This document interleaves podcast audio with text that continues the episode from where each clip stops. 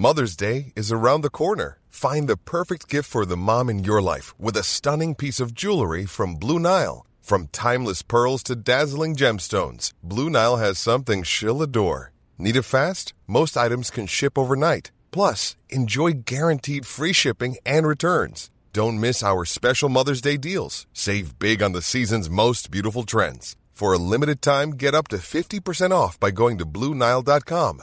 That's Bluenile.com.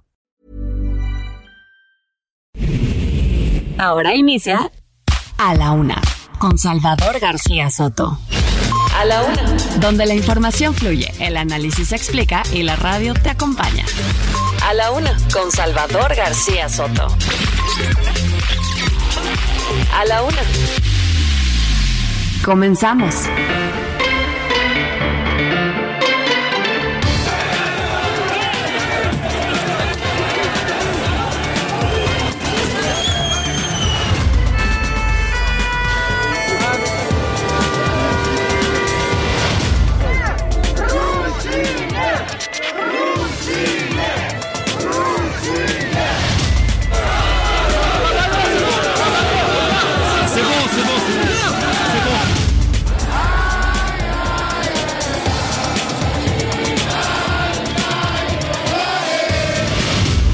Lo personal tengo muchas dudas del veredicto, porque hubiera esperado ver lo que tanto anunció la Fiscalía.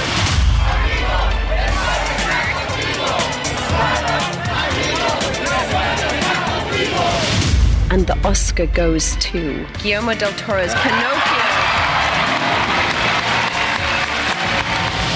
Nuestras felicitaciones a este mexicano excepcional.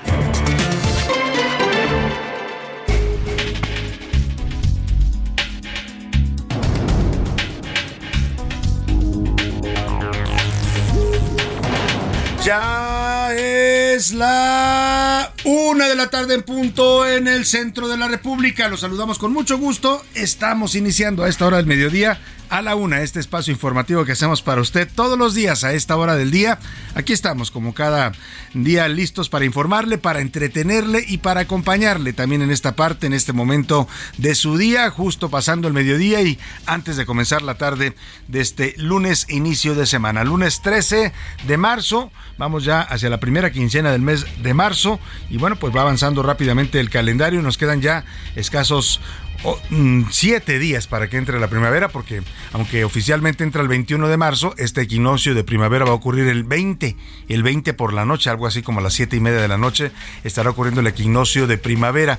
Así es que, bueno, pues queda muy poco tiempo y ya se siente en el ambiente la primavera sin duda alguna. Un lunes movido, con mucha información, con muchos temas interesantes, importantes. Le voy a estar actualizando en las próximas dos horas el panorama informativo. Lo más relevante que haya ocurrido aquí en la ciudad, en el país y en el mundo, se lo tendremos aquí en A la Una. Yo soy Salvador García Soto y a nombre de todo este equipo de profesionales que me acompaña le doy la más cordial bienvenida. Lo invito a que se quede con nosotros, se informe y pase un buen rato también, que siempre nos proponemos ese objetivo y esperamos estarlo logrando. Saludamos con gusto a todas las estaciones que sintonizan y se enlazan con esta frecuencia del Heraldo Radio 98.5 de su FM.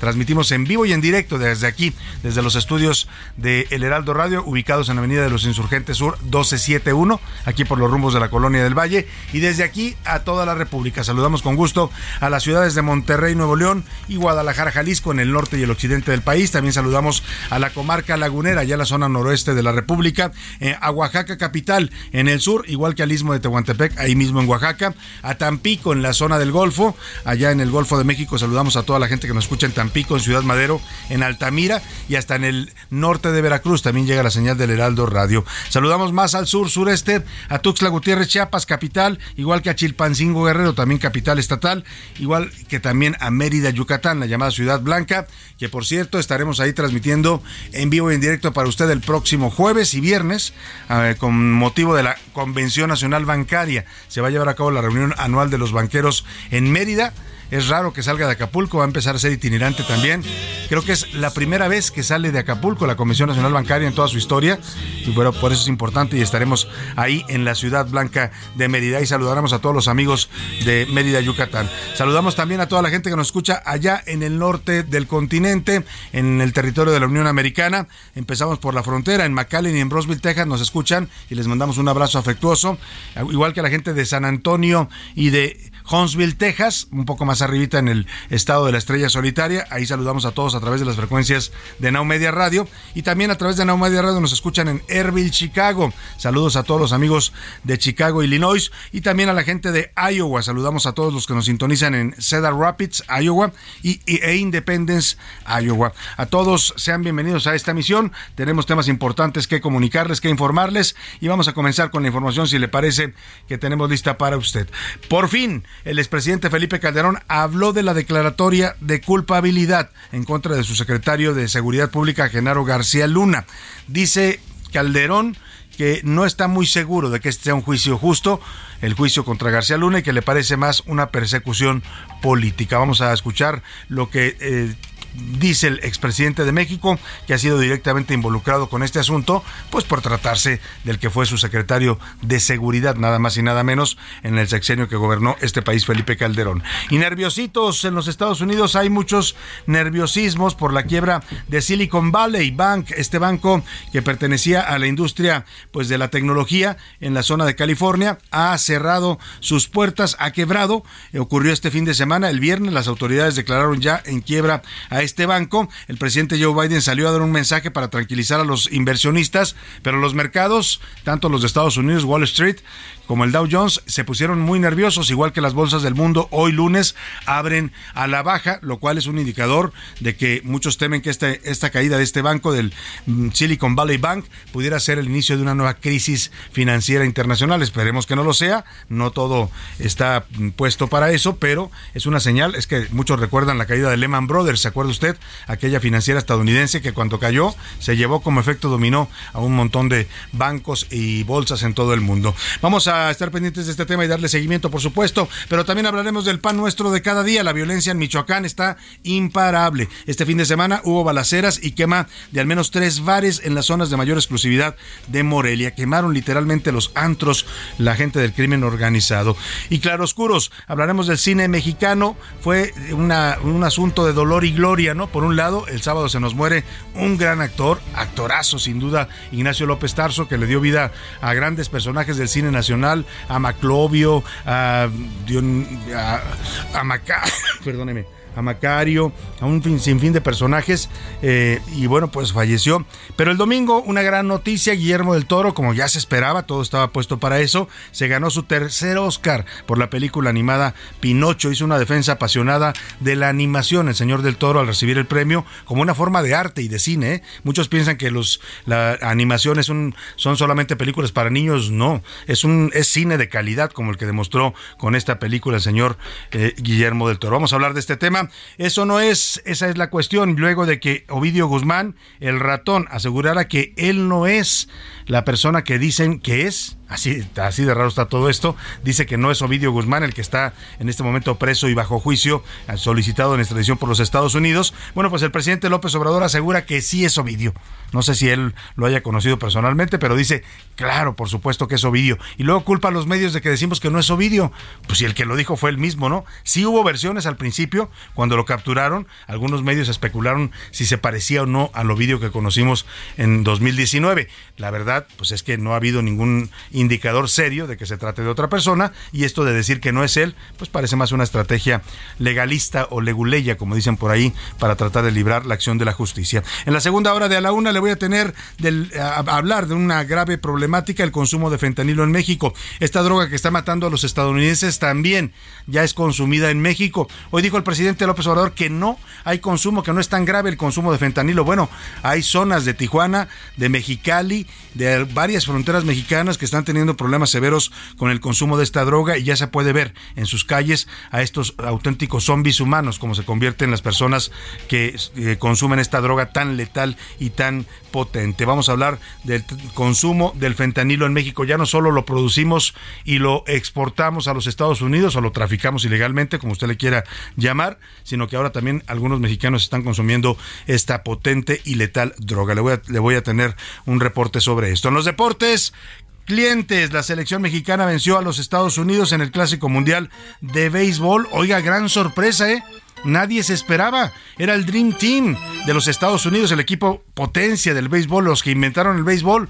Bueno, pues el equipo mexicano fue y les ganó en esta serie mundial de béisbol. Le voy a tener todo el reporte. Además, las Chivas llegan con derrota rumbo al clásico. Las Águilas retomaron el vuelo y ganaron. Mientras tanto, Pumas volvió a perder. Ahora ante el Cruz Azul, que vaya, la libró y la libró su técnico, ¿eh? porque estaba sentenciado. Si perdía el partido, lo despedían. Parece que sacó todavía un poco de tiempo más. En el entretenimiento, Anaya Arriaga nos va a dar un resumen de lo ocurrido anoche en la ceremonia de la entrega de los Óscares, todos los detalles, las tendencias de la moda, cómo iban vestidas las grandes actrices, los ganadores de los premios, en fin. Vamos a tener todo un reporte con Anaya Arriaga de este tema. Como ve, tenemos un programa variado con mucha información, con muchos temas distintos, tópicos distintos para estar comentando, informando y por supuesto opinando. Usted en este programa tiene derecho a opinar, a expresar su punto de vista y para eso le hago las preguntas de este lunes. En A la Una te escuchamos. Tú haces este programa. Esta es la opinión de hoy.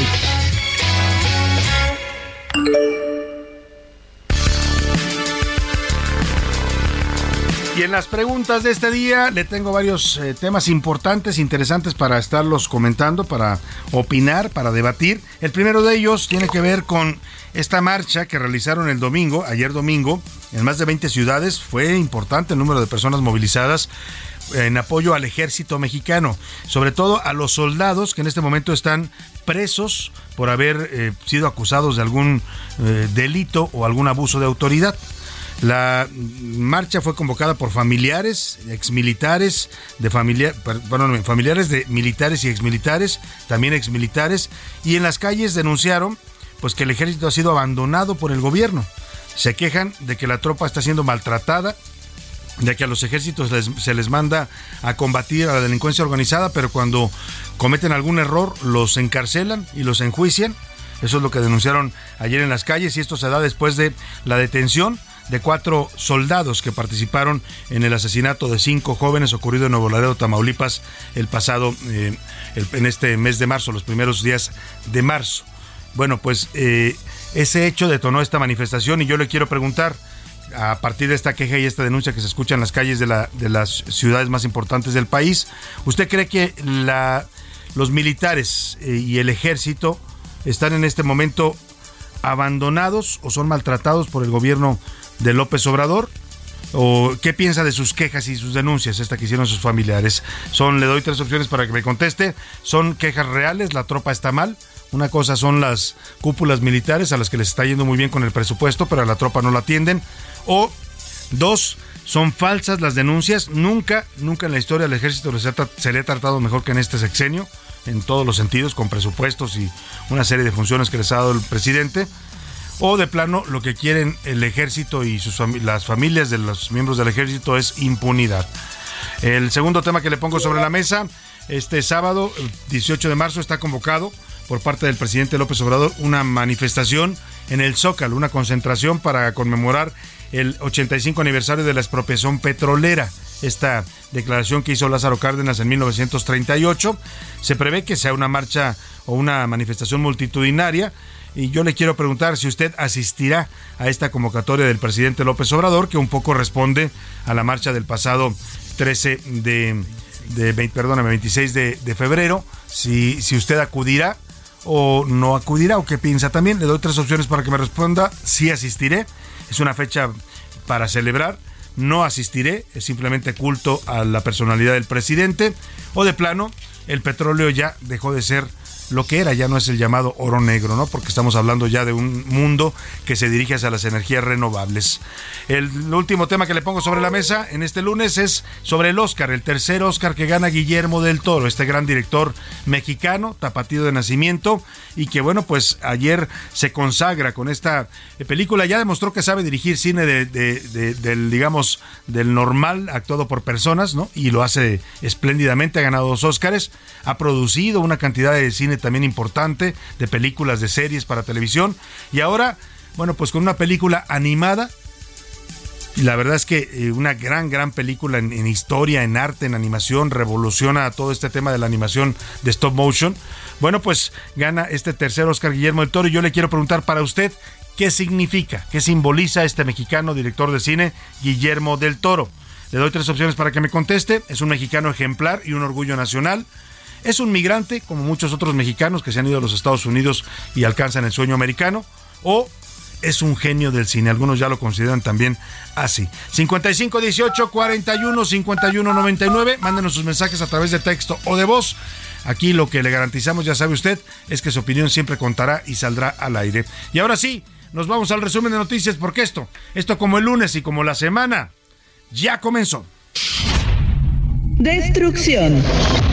A pesar de estar prohibido, autoridades de la Ciudad de México talaron ocho árboles dentro del bosque de Chapultepec para construir la terminal de la línea 3 del cable bus que se ubicará en la primera sección del bosque. Abusivo. Un juez en la Ciudad de México dictó prisión preventiva a Rogelio N., a quien en el cuadrilátero se le conoce como el luchador cuatrero por tentativa de feminicidio y violencia familiar. Divertidos. El INEGI informó que durante el 2022 el gasto de los mexicanos en esparcimiento y recreación aumentó en 10.6%. Procesado. Sergio N., alias el Chiquirín, fue vinculado a proceso por el homicidio de un cliente en La Polar registrado en enero de este año. Crisis. El gobierno de Nicaragua informó que planteó la suspensión de su relación diplomática con el Vaticano en una medida que llega tres días después de que el Papa Francisco comparase al gobierno de Daniel Ortega con la dictadura comunista de 1917 o la hitleriana del 35 de la tarde con 16 minutos. ¿No le gustó al señor Daniel Ortega este comentario del Papa Francisco? Que hizo esta comparación, eh, a ver si podemos conseguir el audio de esta declaración del Papa, que es una declaración fuerte. Dice que el régimen de Daniel Ortega en Nicaragua, el gobierno de Nicaragua actual, equivale a, pues, a la dictadura de Hitler o también a otras dictaduras como la cubana. Así la compara y habla de, de pues, un gobierno dictatorial, que es lo que, lo que se ha convertido el que fuera un luchador por la revolución sandinista, el señor Daniel Ortega, que no solo eh, persigue a sus opositores, los encarcela, sino que ahora también los expulsa del país, les quita su nacionalidad, han asesinado a opositores, tiene preso a un obispo, al, al obispo, un obispo de ahí de, de, Nicaragua, y lo tiene en la cárcel porque en sus homilías era crítico con el gobierno. O sea, es un gobierno que está totalmente fuera, fuera de la legalidad, del, ya no diga usted de la democracia, sino de la legalidad mínima. Y esta declaración del Papa se la voy a poner, es la que provocó la molestia del señor Ortega, que incluso eh, solicita romper relaciones diplomáticas entre el Estado de Nicaragua y el Estado del Vaticano. Escuchemos qué fue lo que dijo el Papa Francisco, que tanto incomodó al dictador, dictador criminal Daniel Ortega. Yo ahí con mucho respeto, no me queda otra que pensar en un desequilibrio de la persona que dirige. Ahí tenemos un obispo preso, un hombre muy serio, muy capaz. Quiso dar su testimonio y no, no aceptó el exilio. Es una cosa que fuera de lo que estamos viviendo, es como si fuera a traer de dictaduras del, del 17, comunistas o hitlerianas del 35, traerlas aquí las mismas. ¿no? Son tipo de dictaduras groseras. O para usar una distinción linda de Argentina, guarangas. Uf, fuerte la declaración del Papa Francisco. Compara al gobierno de Nicaragua, al gobierno de Daniel Ortega, con la dictadura eh, pues que se instauró en la Unión Soviética en 1917, ¿no? con el señor Lenin. después vendría Stalin, pues toda la dictadura soviética, digamos, y con todos los horrores que se cometieron en esas dictaduras. En la época de Stalin murieron miles de, rusos eh, que eran sentenciados a penas terribles, ¿no? Algunos los mandaban a Siberia a tener allá mm, castigo hasta que morían y bueno, pues no se hable de la, dictadura nazi, del señor Hitler, que no solo llevó a Alemania al holocausto judío, sino a todo el mundo, ¿no? llevó al mundo a una guerra eh, de terribles, terribles eh, consecuencias. Pues así, así vio el Papa a Daniel Ortega y esto molestó al presidente. Eh, nicaragüense al grado de que ya habla de romper relaciones con el Vaticano. Oiga, pero vamos a temas más locales. El expresidente de México, Felipe Calderón, hizo su primera declaración. Bueno, ya había hecho una a través de un comunicado cuando fue se dio el veredicto en contra de Genaro García Luna, su exsecretario de Seguridad, fijó su posición, dijo que él se deslindaba de cualquier actividad ilícita que hubiera cometido su ex colaborador y amigo que él había siempre combatido al crimen organizado, que jamás había pactado con los narcos, pero ahora lo agarraron al presidente, como decimos en el lenguaje eh, de reporteril, eh, lo chacalearon, lo agarraron en una saliendo de un evento allá en Madrid, España, donde radica y por primera vez pues hace una declaración más amplia, dice el presidente que estaba asistiendo a un, como ponente a un foro de turismo y aviación, ahí al salir de ese foro donde participó lo, lo interrogaron periodistas españoles y habló de pues eh, un juicio que para él dice no tuvo solidez el juicio que le hicieron a García Luna, que fue más una persecución política. Dice que él siempre esperó ver videos, fotos, grabaciones o estados de cuenta en el, como parte de las declaraciones de los testigos que nunca aparecieron y por eso insiste en que se trata de una de una de una persecución de carácter político mediático. Esto fue lo que dijo el expresidente de México, Felipe Calderón.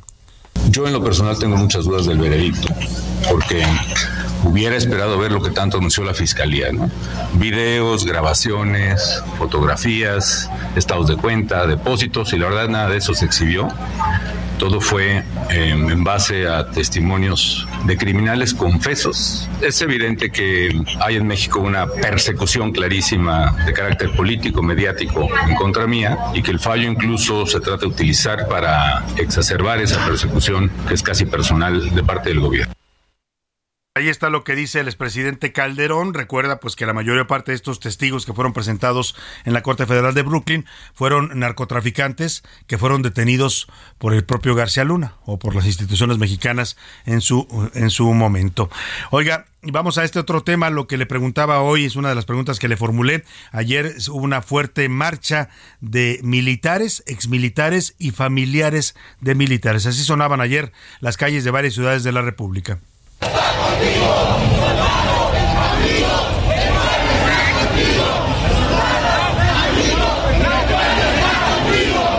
Soldado, amigo, el pueblo está contigo, gritaban y es que en más de 20 ciudades de la República, incluida la capital del país, se dio esta manifestación, esta movilización en apoyo a los soldados que están en este momento presos, eh, acusados de haber cometido algún delito en sus labores de seguridad. En particular, esto de lo detona este caso de Nuevo Laredo, ocurrido el pasado 26 de febrero, donde cuatro militares que estaban patrullando las calles balearon a una camioneta en la que viajaban cinco jóvenes los asesinaron, presuntamente pensando que eran criminales, en realidad eran jóvenes que venían de una fiesta, les marcaron el alto y como no se detuvieron, los asesinaron a los cinco. Por eso se da esta marcha, reclamaron la estrategia de abrazos no balazos. Aquí en la Ciudad de México avanzaron del Ángel de la Independencia al Zócalo, donde hubo un mitin. También hubo movilizaciones en Nuevo Laredo, Cuernavaca, Jalapa, Tampico, Acapulco y Tuxtla Gutiérrez, entre otras ciudades. Parte de lo que le preguntamos hoy sobre este tema. ¿Qué piensa usted de estas demandas de los militares, exmilitares y también familiares de soldados. Oiga, y en el caso de Ovidio, se ha soltado la especulación, José Luis Sánchez, de que Bienvenido, ¿cómo estás? Buenas tardes. Buenas tardes, Salvador. De que no es Ovidio, se, se soltó se soltó la especulación desde que lo detuvieron pero uh, es retomada en estos días porque el propio Ovidio, su defensa, yo creo que en un acto de mañoso pues de, de, abogados, dicen que no es él, que se equivocaron de persona al detenerlo. Así es, Salvador. El viernes que hubo una, una audiencia nueva de Ovidio Guzmán, eh, presentaron un escrito de excepción. En este escrito, los abogados, a representación de Ovidio Guzmán, aseguran que este personaje no, o la persona que presentaron luego de haber sido detenido no es la persona que Estados Unidos reclama en este contrato de extradición. Así que bueno, pues ya existe toda una polémica al respecto. y el presidente López Obrador dice que sí, que sí es Ovidio Guzmán. Y vamos a escuchar esto que nos preparó Miguel Ángel Ramírez, Miguel Ángel Sarco Ramírez, sobre este tema, salvados.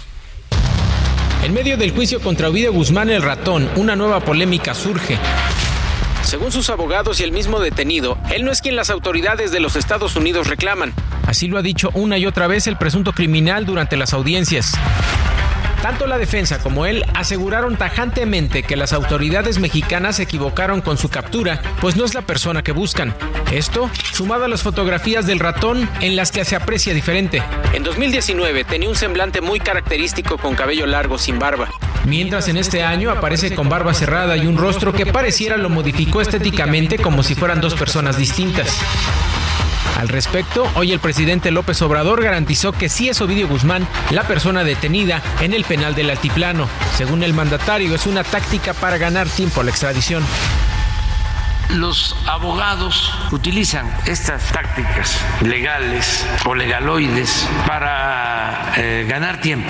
Si se trata de Ovidio presidente dice que sí es Ovidio. La verdad es que este, el presidente un poco culpa a los medios, ¿eh? pero no han sido los medios. Primero sí se especuló, pero fue una especulación y ahora es la defensa la que dice que no es él. Vamos a la pausa. Cuando regrese le platico del fin de semana de dolor y gloria, dolor y gloria que vivió el cine mexicano y le cuento también de otros temas importantes. Información útil y análisis puntual. En un momento regresamos. Ya estamos de vuelta en A la Una con Salvador García Soto. Tu compañía diaria al mediodía. La rima de Valdés. ¿O de Valdés la rima? Pero yo me baño diario, no me hagan esto, Claudita. No me gusta a Jicarita bañarme, esto es un calvario. Aunque sea muy solidario con la causa 4T, sin agua uno dice, qué complicada es la limpieza. Bañarse es una proeza, no le cierren, no hay que ser. Ya sé que es Semana Santa y que viene la escasez, pero a uno en la vejez, si no se baña, hasta espanta. La ropa hasta se levanta solita de tan mugrosa. CDMX, ay qué cosa, estamos muy rebasados. Los cierres son demasiados, la ciudad está apestosa. A ver si un plan migratorio me organizo ya de aquí ya me quisiera salir de este gacho purgatorio, pues ya ni palmingitorio queda agua en esta ciudad. Me voy a la brevedad antes de que esto se seque, y aunque de pedinche peque, vaso de agua de verdad.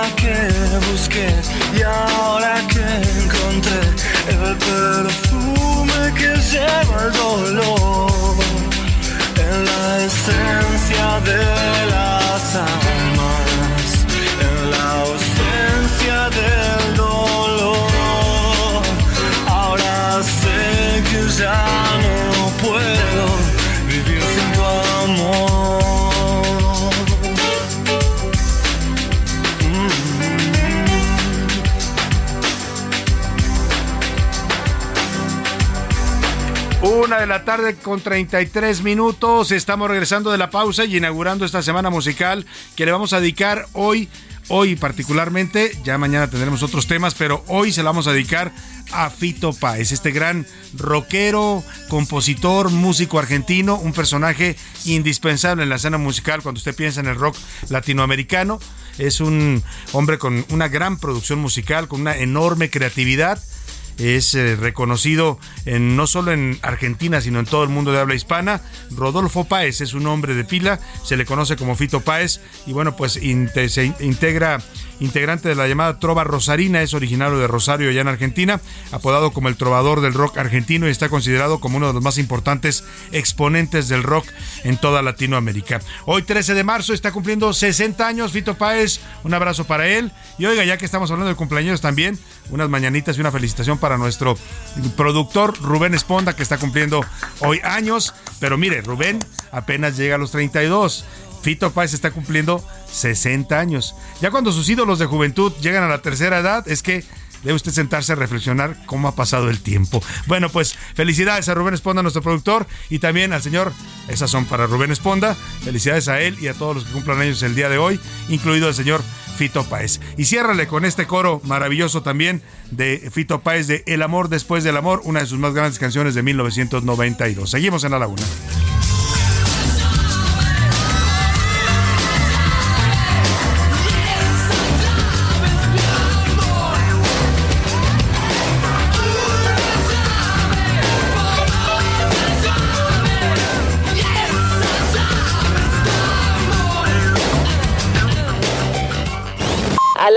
Con Salvador García Soto. Nadie puede y nadie debe vivir sin amor, dice el señor Fito Páez, y yo creo totalmente en lo que dice esta gran canción de Fito Páez. Oiga, y vamos a esto que está ocurriendo en los Estados Unidos, y mire, el mundo se ha puesto a temblar, no solo Wall Street y su índice Dow Jones, sino todas las eh, bolsas y las economías del mundo están volteando a ver en estos momentos con los ojos arqueados, con las cejas arqueadas, lo que está sucediendo en este banco norteamericano. El Silicon Valley Bank eh, eh, es un banco que pues representaba el auge de toda esta industria de la tecnología en California, del famoso llamado Silicon Valley, donde han surgido pues nada más y nada menos que las grandes empresas como Apple, como Google, como todos los gigantes de la, de la, de la Internet, ¿no? Facebook, eh, de ahí vienen todas estas tecnologías, estas nuevas plataformas digitales, y este banco pues representaba ese auge. Ya hemos visto cómo esas industrias de haber sido el boom, ¿no? Empezaron a bajar, un poco en su realidad, y lo que pasa con este banco seguramente tiene que ver con eso. El fin de semana, el viernes pasado, el eh, sistema financiero de los Estados Unidos decretó el, cierre de este banco por eh, quiebra, por ya insostenibilidad de sus eh, finanzas, de sus números. y bueno, el, este banco fue cerrado para evitar pues un posible contagio a otros bancos del sistema financiero estadounidense. El asunto es de tal magnitud que el presidente Joe Biden ya dijo, dio un mensaje diciéndole a los ciudadanos y a los ahorradores de este Silicon Valley Bank que estén tranquilos, que sus depósitos están seguros. Pero a pesar del mensaje de Biden, el mundo está nervioso porque hoy las bolsas amanecieron a la baja y se teme que este pudiera ser el inicio de otra gran crisis financiera como aquella del 2008 con los Lehman Brothers. Esperemos que no lo sea, pero los inversionistas y los analistas están nerviosos. Escuchemos esto que nos preparó Miguel Ángel Ramírez. El fantasma de la crisis de 2008 en Estados Unidos vuelve a rondar por aquel país tras la quiebra este fin de semana del banco Silicon Valley. Este viernes reportó su quiebra luego de declararse sin fondos porque sus deudas rebasaban los 209 mil millones de dólares que poseían activos.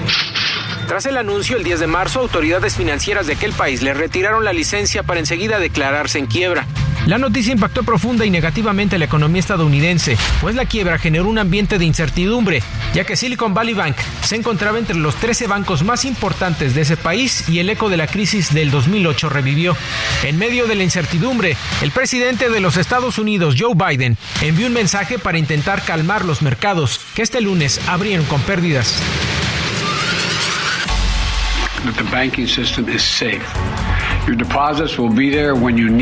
El sistema bancario está seguro. Sus depósitos estarán ahí cuando los necesiten. Las pequeñas empresas en todo el país que tengan depósitos en estos bancos pueden respirar tranquilos pues podrán pagarles a sus trabajadores. No habrá pérdidas para los contribuyentes y esto quiero dejarlo claro, no habrá pérdidas para los contribuyentes. Mientras, autoridades bancarias comenzaron una investigación para determinar cuáles fueron las causas de la quiebra. Para la una con Salvador García Soto, Miguel Ángel Ramírez.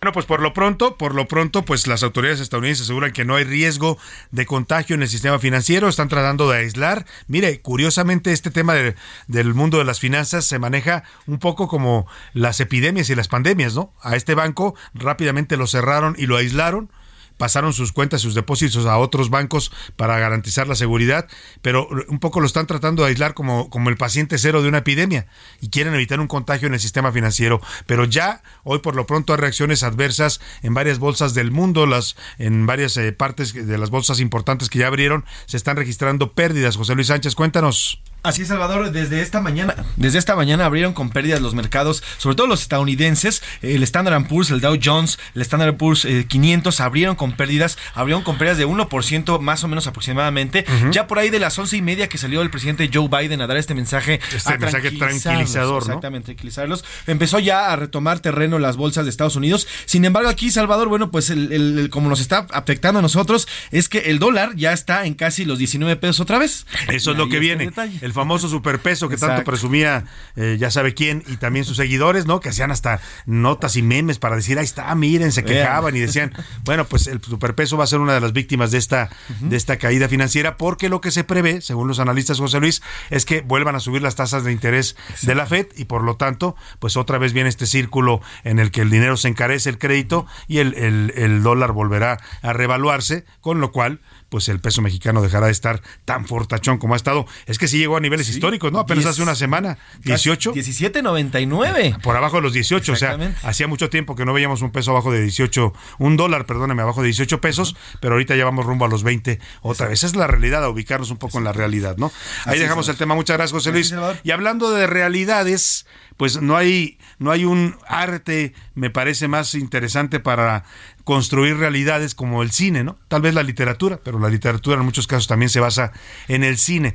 El cine nos lleva siempre a la magia de realidades distintas, ¿no? De todo tipo, pueden ser desde el pasado, el futuro, el presente, recreado de una manera diferente. Y estoy hablando de cine porque este fin de semana se vivió, por supuesto, la semana de los Oscar, la entrega de estos premios de la Academia de Cinematografía de los Estados Unidos. Y el cine mexicano tuvo dos facetas. Yo le decía a José Luis que es como el dolor y gloria me sonó el título de esta película de Pedro Almodóvar, una excelente película, si usted no la ha visto, se la recomiendo, es un poco autobiográfica del gran Pedro Almodóvar, eh, y está creo que en las plataformas, ya en Netflix por ahí ya la exhiben.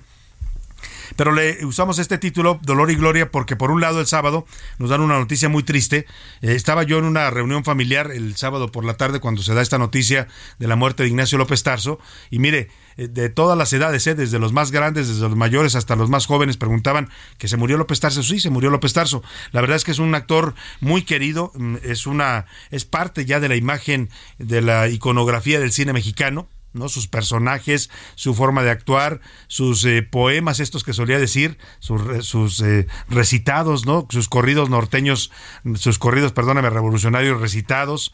Era un gran actor, hacía teatro, hacía cine, de los actores más completos. Todavía se mantenía, ¿eh? A sus 84 años, que falleció a esa edad, todavía se mantenía vigente, acababa de estar haciendo una obra de teatro aquí en la Ciudad de México. Lamentablemente falleció el sábado. Y el domingo, pues llega la noticia que ya era esperada, no fue sorpresa, porque todo estaba ya apuntando hacia este premio, el tercer Oscar que recibió Guillermo del Toro, este gran cineasta, ahora por una película animada, su película de Pinocho, que causó sensación en todo el mundo, porque es una gran cinta, ¿no? Más allá, una cinta con la cual Guillermo del Toro lo, lo dijo todavía ayer en la ceremonia al subir a recibir el Oscar, pretende mostrar que la animación no es un asunto de dibujitos animados, no es cine para niños, como muchos piensan, es una forma de arte de arte cinematográfico también, y a través de la animación se pueden contar historias tan elaboradas y tan sofisticadas como la que hizo eh, eh, Guillermo del Toro en su versión, propia versión de Pinocho. Pues estos fueron los dos momentos, dolor y gloria, del cine mexicano en un mismo fin de semana, nos cuenta Milka Ramírez. Este fin de semana el cine mexicano tuvo un sabor agridulce. El dolor de la pérdida del actor Ignacio López Tarso y la gloria con el mexicano Guillermo del Toro al ser galardonado con un Oscar por su película Pinocho. A los 98 años falleció este sábado Ignacio López Tarso. El actor dio vida a Macario en 1959, una película que marcó su trayectoria para siempre. Quiero comer yo solo. Todo para mí, todo, y si no, no volveré a comer nunca. Quedar lleno, sin hambre, con el sabor del guajolote en la boca.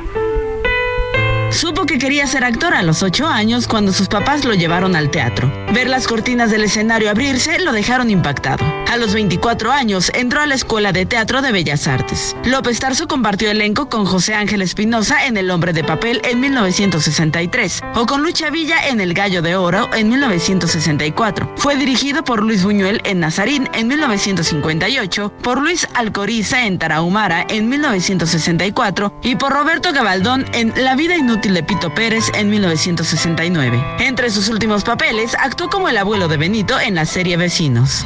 Para que esta mujer crea que yo estoy enferma, ¿verdad? Entonces me consiente, me da papacha, me da mis masajitos, y en la noche agua calientita, baño con esponja. ¿Qué más le puedo pedir a la vida? Desde 2016 fue miembro de la Academia de las Artes y Ciencias Cinematográficas. López Tarso fue dos veces ganador del premio Golden Gate, merecedor del Ariel de Oro en 2007 por su trayectoria fílmica y del Premio Nacional de Ciencias y Artes en 2015. También hizo carrera sindical y política. Fue secretario general de la Asociación Nacional de Actores y del Sindicato Gremial de Directores de Cine y similares, además de diputado federal de 1988 a 1991 y en medio del dolor, la gloria. El director mexicano Guillermo del Toro ganó su tercer Oscar. En la categoría de mejor película de animación se colocó Pinocho durante la 95 edición de estos premios. y el Oscar es para Guillermo del Toro, Guillermo del Toro Pinocho. Del Toro subió al escenario del Dolby Theater en compañía del codirector y coproductor Mark Gustafson y de los coproductores Gary Ungar y Alex Bulkley, donde habló de la importancia de la animación. Es el cine. La animación no es un género. La animación está lista para llegar al siguiente nivel. Ya llegamos a él. Por favor, ayúdenos. Mantengan la animación en la conversación. Así es como la magia de Pinocho se volvió realidad. ¡Y habla! ¡Es una marioneta! ¡No es verdad! ¡Soy un niño de verdad! Para A la Una con Salvador García Soto, Milke Ramírez. Bueno, pues ahí está, sin duda. De hecho, de eso está hecho la vida al final, ¿no? Sí, de alegrías, de satisfacciones, pero también de dolor. Así es que descansa en paz el gran Ignacio López Tarso, mientras pues celebramos el Oscar, el tercer Oscar de Guillermo del Toro, merecidísimo. Creo que esta película, de verdad, si usted no la ha visto, ya está disponible también en las plataformas de Netflix. Usted puede verla ahí. Es una gran, gran película, una gran historia y un trabajo artístico impresionante lo que hicieron con el stop motion eh, tan eh, bien elaborado y tan artístico en esta cinta. Y vamos justamente hablando del fallecimiento de Ignacio López Tarso. En este momento eh, se prevé que a las 3 de la tarde su cuerpo regrese a la funeraria J. García López allá en la Casa Pedregal para ser cremado. Esto después del homenaje que se le rindió en el Palacio, eh, en el Teatro, perdóname, en el Teatro San Jerónimo Independencia. Ahí fue, estuvo, estuvo siendo homenajeado en recuerdo a su gran trayectoria. Yo me quedé con la idea, perdóneme, que, estaba, que había sido el Palacio de Bellas Artes y no entiendo por qué no fue el Palacio de Bellas Artes. ¿eh?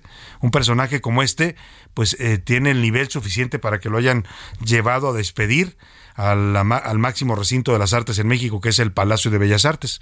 Pero bueno, lo, despidieron ahí en el Teatro San Jerónimo, donde por cierto estaba actuando antes eh, de morir, había, había hecho una obra. Ayer estuvo solamente dos horas, perdóneme, entonces se ve. Es, eh, Sí lo llevaron a Bellas Artes, discúlpeme usted, sí estuvo en Bellas Artes en un homenaje del cuerpo presente y luego ya eh, pues a esta eh, a este Teatro San Jerónimo y a la funeraria va a regresar a ser cremado a las 3 de la tarde. Vamos contigo, Gerardo Galicia, que te encuentras ahí en el eh, en esta funeraria en espera de que arriben los restos de Ignacio López Tarso. Buenas tardes. Así Salvador, excelente tarde. Y de hecho sería este su segundo homenaje de cuerpo presente. Estamos ubicados justo en este teatro que se ubica al sur de la capital, sobre el anillo periférico, muy cerca del óvalo de San Jerónimo. Y en estos momentos todavía, de hecho, se le rinde eh, homenaje. Están recordando algunas anécdotas entre familiares y amigos. Y de hecho, están llegando muchas personas para despedirse de este primer actor. De hecho, la sala está completamente abierta. Los restos eh, de Ignacio López Tarso están justo en el escenario acompañados de arreglos florales, mientras que algunos de sus seres queridos, algunas eh, personas que participaron con él, que estuvieron con él, están rindiendo eh, tributo y recuerdan algunas anécdotas. A la par de este homenaje se proyectan algunas imágenes del actor justo en una de las paredes de este teatro, puesto que eh, son de color blanca y se puede apreciar perfectamente bien al primer actor eh, eh, actuando y realizando su trabajo en este uno de sus teatros eh, más queridos, mencionan sus familiares. Espera Salvador que en punto o cerca de las 3 de la tarde la carroza fúnebre regrese precisamente a la agencia funeraria donde ya sería cremado el actor para luego descansar en compañía de su familia. Por lo pronto, el reporte y por supuesto seguimos muy pendientes.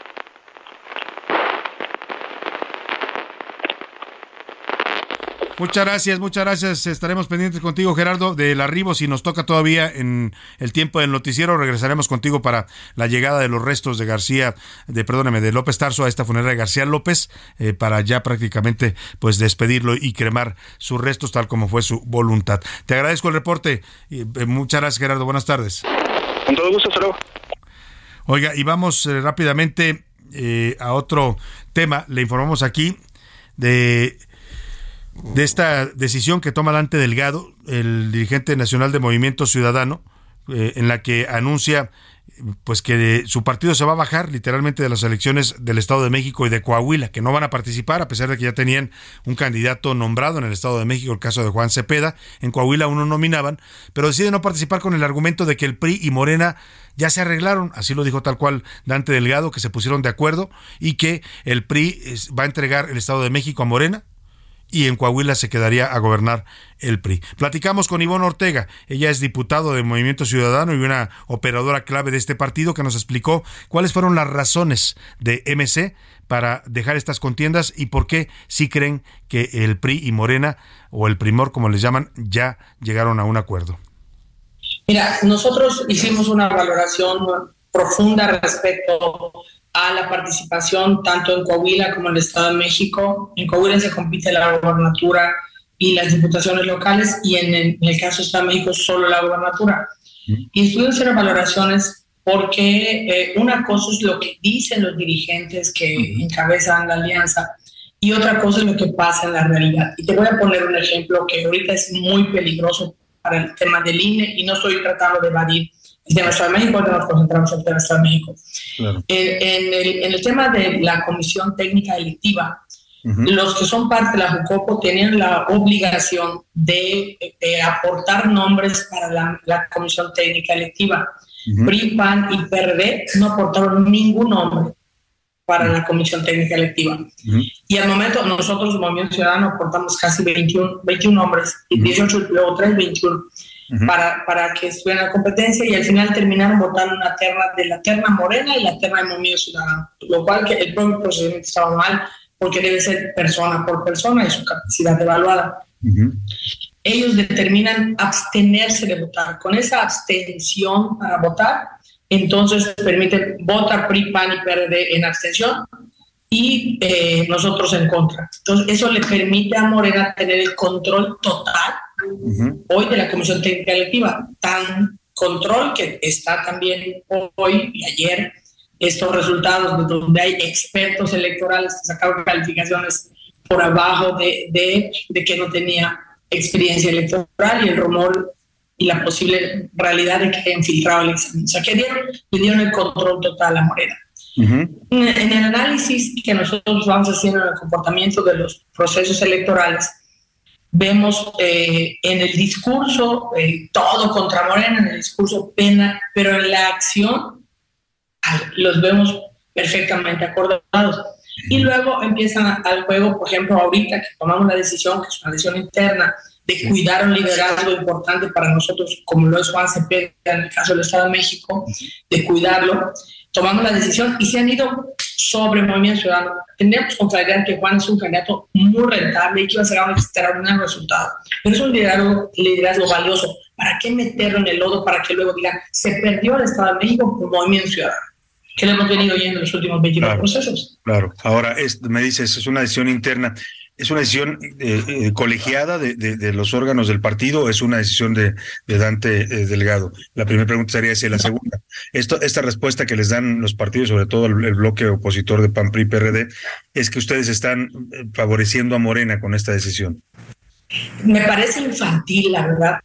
Me parece infantil que puedan pensar que estamos favoreciendo a, a, a oye, es, es insultar la inteligencia del electorado es importante y quiero comentarlo porque pues, tú sabes, mi origen viene de 29 años de carrera política en el PRI. A diferencia del PRI, en Movimiento Ciudadano las decisiones sí son colectivas. Esta decisión primero fue de Juan, luego se, se llevó a la, a la, comisión operativa y luego a la coordinadora nacional. Uh -huh. Y con la aprobación de la coordinadora nacional se hizo el anuncio de ya no participar en los dos estados. O sea, lo mismo pasó en Coahuila, pero en Coahuila no teníamos un can una candidata, porque la tenía que ser mujer, tan clara como Juan Cepeda en el caso del Estado de México. Ahora, eh, eh, evidentemente Juan Cepeda tenía ya un, registro en las encuestas importante, había encuestas que le daban entre el 7 y el 15% de, de la intención de voto. ¿Qué va a pasar con esa voto, ese voto que ya traía de algún modo eh, adherido Movimiento Ciudadano a través de, de este personaje Juan Cepeda? Nosotros vamos a seguir trabajando cercanos a ellos, de hecho ya lo anunció Juan, eh, la prerrogativa que está eh, eh, destinada para la elección para Movimiento Ciudadano de la Gobernatura la, se donará para una acción que, que, valga la pena en el caso del Estado de México, como la solución del agua o medicamentos, se está revisando ya jurídicamente cómo trasladar el recurso.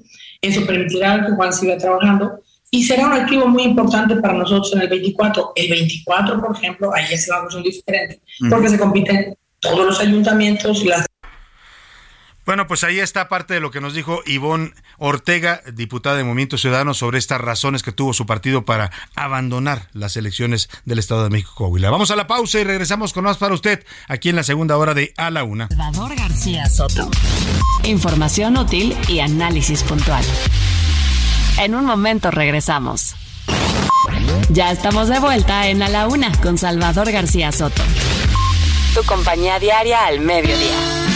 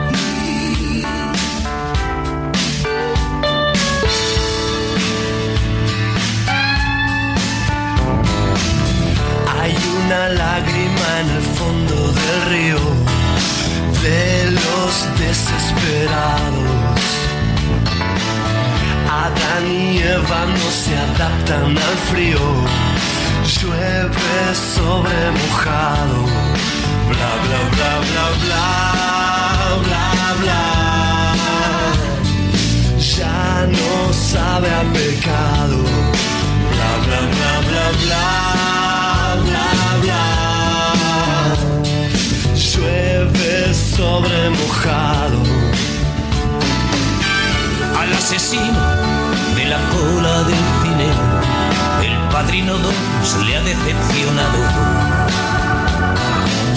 Los violadores huyen de los jardines, llueve sobre mojado. Bla bla bla bla bla bla bla. Sueños equivocados. Bla bla bla bla bla bla bla. Llueve sobre mojado. Ya son las 2 de la tarde en punto en el centro de la República. Los saludamos con gusto. Estamos iniciando a esta hora del mediodía la segunda hora de A la Una, este espacio informativo que hacemos para usted. Y también comenzamos ya la tarde de este lunes 13 de marzo. Estamos regresando con esta gran canción de Fito Páez y Joaquín Sabina. Es producto de un disco conjunto que hicieron, que es un gran, gran disco. Se lo recomiendo mucho si usted lo ha escuchado. Es del año 1998. Y esta canción se titula Llueve sobre mojado. Eh, contiene varias canciones hechas por ambos y cantadas a la limón y es una producción extraordinaria. Bueno, pues de ese disco escuchamos esta canción de Fito Páez y Joaquín Sabina, Llueve sobre mojado, porque hoy, esta semana, bueno, este lunes más bien lo estamos dedicando musicalmente al señor Fito Páez, este gran músico argentino, porque cumple 60 años. Entra ya a la tercera edad, al sexto piso, como dicen por ahí, el señor Fito Páez, pero seguramente seguirá haciendo la música, el rock de gran calidad que sabe hacer. Le llaman el trovador del rock argentino y me parece que es un título muy, muy bien ganado. Tengo mucho más para compartir en esta segunda hora de A la Una. Tengo historias, noticias, entrevistas. Vamos a estar platicando con los protagonistas de la noticia. Pero antes, antes escuchamos un poco más de Fito Páez y seguimos, seguimos con más para usted aquí en la segunda hora de A la Una.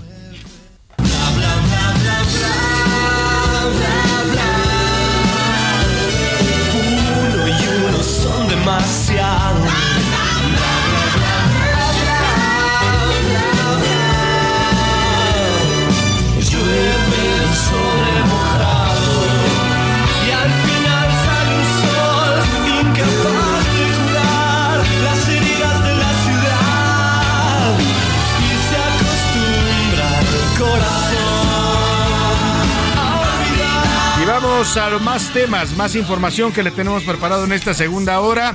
Quiero agradecerle si usted continúa con nosotros desde la una de la tarde que arrancamos este espacio. Gracias de verdad por preferir esta opción informativa. Nos queda una hora más de información, de historias, noticias que le vamos a estar compartiendo con mucho gusto y también compartiendo, por supuesto, esta parte de, su día. Si, si apenas nos está sintonizando y nos agarró por ahí en el cuadrante de su radio, en el auto, si va en el tráfico, en casita donde está usted preparando ya los sagrados alimentos para su familia, en la oficina donde está trabajando y al mismo tiempo tiene sus audífonos puestos para escuchar el radio, en fin, donde quiera que me escuche o me vea también, porque esta, este programa, además de escucharse en la radio, también se ve en las plataformas de las redes sociales. Los saludamos con gusto a través de esta camarita que tenemos aquí en la cabina. Bueno, pues gracias, sea usted bienvenido. Esto es a la una y yo soy Salvador García Soto y le saludo con gusto a nombre de todo este equipo de profesionales que me acompaña. Vamos a los temas que le tengo preparados en esta segunda parte.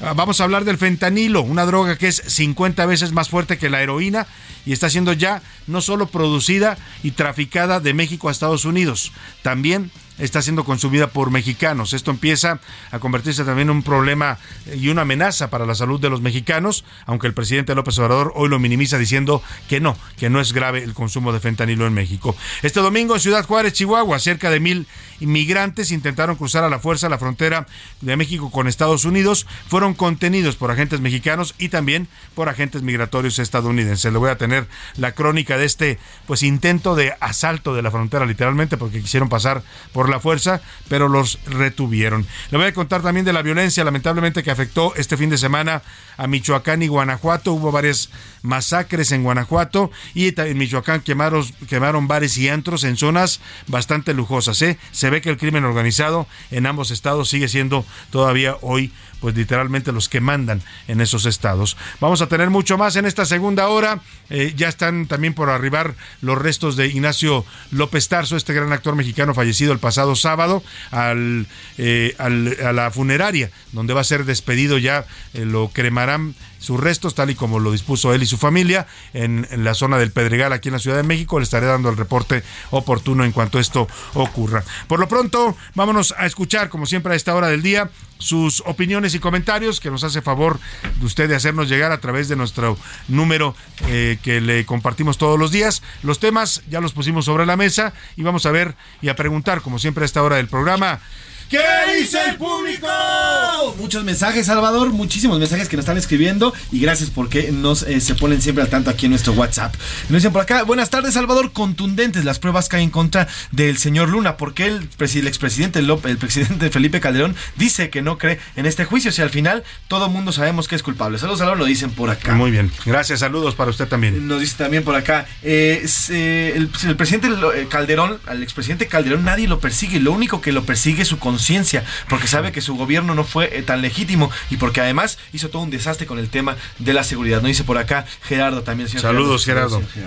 Eh, nos dice también, saludos Salvador, Eh, para mí el triunfo de Guillermo del Toro simboliza que no importa cuánto tiempo tardes o qué tan difícil sea la situación, jamás renuncies a tus sueños y a tus metas. Felicidades al cineasta como mexicano, es un gran orgullo. Ejemplo, dice por Qué acá, bonito lo que dice, porque sí, sí significa eso. ¿eh? Eh, muchos cuestionan que, que Guillermo del Toro viene de una familia acomodada en, en Guadalajara. Sí, sí es cierto, pero eso no le quita el mérito de haberse ido a otro país y haber conquistado mm, a, una industria como Hollywood. No cualquiera lo logra, Milka, eh, es, es todo un reto. Déjame saludar a Milka Ramírez porque aquí está, se me olvidó presentarla, Milka, una disculpa. ¿Cómo estás? Bienvenida. Muy bien, Salvador, ¿tú cómo estás? Muy bien, todo Qué bien. bueno, da mucho gusto. ¿Cómo Aquí va andamos. tu inicio de semana? Pues ahí va, va bastante bien. eh, un poquito apresurada con el tráfico, así un poquito de calor también, pero todo bien, todo bien. Estamos aquí a Quemadita en el 25 brazo, grados centígrados en estos momentos. Ya el calorcito ya está en pleno, ¿no? Sí. Y ya, Ya. Milka ya viene en modo ya primaveral, blusita sin mangas. sin ya, mangas. Como debe de ser en esta época. Que por cierto, Salvador, estamos preparando un reportaje, lo vamos a presentar, a presentar esta semana, del tema del agua. El tema del agua se ve importante Uf. para toda la Uy. República Mexicana en esta temporada de estiaje. Sí. Mira, nada más les voy adelantando, el Cuchamal está al 50% de Uf. su capacidad. Así vamos a llegar a, las- a la temporada de estiaje al 50% aquí en la En Ciudad una de México. esas nos toca, nos toca tandeo también en la Ciudad de México. ¿eh? Hay que, cuidar- hay que empezar a cuidar el agua por lo pronto, no espera hasta que escasee para cuidarla. Es un líquido vital y hay que cuidarlo y usarlo razonable y racionalmente. Nos dice el señor Alfredo García Marín Salvador, ¿cuándo van a venir aquí a Veracruz? Hace falta una Ay. zona de estación del Heraldo de México en zona Córdoba Orizaba. Aquí los escuchamos, pero por internet. Queremos Pues le mandamos un abrazo hasta. Córdoba, Orizaba. A mí me gusta mucho todo el estado de Veracruz. Córdoba es una ciudad muy bonita. Pues eh, esperemos que pronto tengamos por allá una emisora, ¿no? Sí, ojalá, ojalá pronto. Le mandamos un abrazo por lo pronto a toda la gente que nos escucha ahí en Córdoba a través del internet. Nos dice también por acá Salvador, eh, nos dice la señora Francisca Gutiérrez Salvador, el tema de Guillermo del Toro es, lo debíamos de tomar como ejemplo. Él sí debíamos de replicarlo, no como todos los personajes que ya estamos acostumbrados con el tema de las narcoseries, de la narcomúsica. Esa sí es una persona que hay que seguir y es una persona que de verdad nos dice que los mexicanos podemos hacerla a pesar y en contra de todo. Saludos Salvador y felicidades. Muchos saludos y bonito su mensaje. Vamos a ver qué dice rápidamente la comunidad eh, tuitera en arroba ese Garcés Soto Milka. En Twitter sobre la marcha para eh, de los militares, el 68% dice que estas denuncias son reales, que las tropas mexicanas están mal.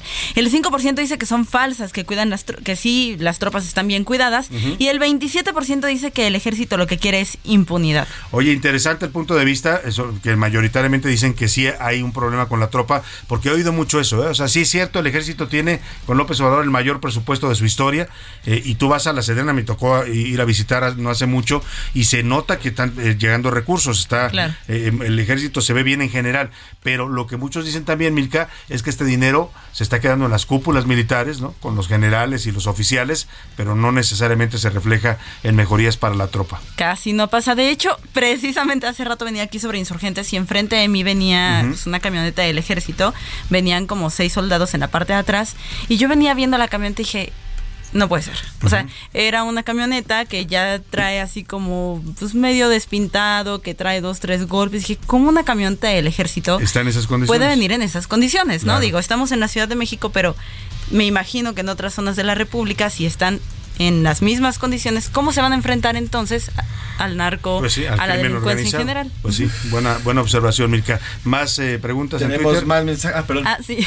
Sobre el tema de la marcha del presidente López Obrador por la expropiación petrolera, el 3% dice que sí va a asistir porque es para celebrar, el 95% dice que no porque es un culto a Andrés Manuel y el 2% dice que el petróleo no es el oro negro. Bueno, ahí está el punto de vista. Y finalmente de Guillermo del Toro, ¿qué dicen? Sobre Guillermo del Toro, el 40% dice que es un orgullo nacional, el 13% que es un migrante como muchos más y el 47% dice que es un genio del cine. Uy, totalmente de Bueno, acuerdo, pues sí, es un de genio acuerdo también cine. con ellos. Más mensajes, José Luis Sánchez. Tenemos más mensajes, nos dice por acá la señora Sara, eh, Sara Gutiérrez Hernández. Salvador, buenas tardes, me encanta tu programa, saludos Gracias, a todo el equipo, nos dice por acá. El tema de Guillermo del Toro es, un, es, el- es una persona que, a pesar de todo, y a pesar de que en su país nunca lo apoyaban por el tema del cine, tuvo que ir a buscarlo y él solo lo consiguió. Afortunadamente encontró seguramente en su camino, quien no lo quiso, pero también quien lo apoyó. Eso es lo que hace falta aquí en nuestro país, que apoyen, porque no sabemos cuántos Guillermos del Toro andan en Jalisco, en Monterrey, en, Nuevo León y en todos estados de la República. Talento hay mucho en México, lo que falta efectivamente es a veces apoyo